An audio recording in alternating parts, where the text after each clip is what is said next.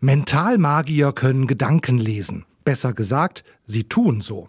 Vielleicht haben Sie das auch schon erlebt. Da soll jemand eine Spielkarte ziehen und der Mentalist hat bereits vorher notiert, welche Karte es sein wird. Mit Gedankenlesen hat das allerdings nichts zu tun, denn dahinter stecken Tricks. Manche Menschen halten auch Jesus für einen solchen Magier. In biblischen Wundergeschichten wendet Jesus allerdings keine Tricks an. Sein Zauberwort heißt zuhören. Die Bibel berichtet im Lukasevangelium von einer spannenden Begegnung. Am Straßenrand sitzt ein Blinder.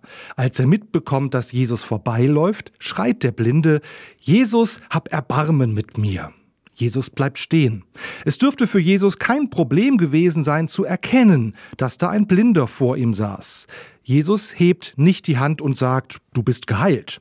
Nicht ein schneller Segen und dann weiter zum nächsten. Jesus stellt dem Blinden eine Frage. Was willst du, dass ich dir tun soll? Ich finde, das ist einer der schönsten Sätze in der Bibel. Jesus bleibt nicht beim Offensichtlichen stehen. Der Kranke soll selbst sagen, was Jesus tun soll. Kein Gedankenlesen, kein Trick 17. Jesus vertraut darauf, dass Menschen sehr gut wissen, was gut tut und notwendig ist.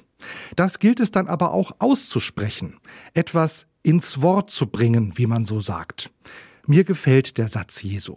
Was willst du, dass ich dir tun soll, ist auch deshalb so wichtig, weil ich diese Frage im eigenen Alltag nutzen kann. Klar sagen, was helfen würde.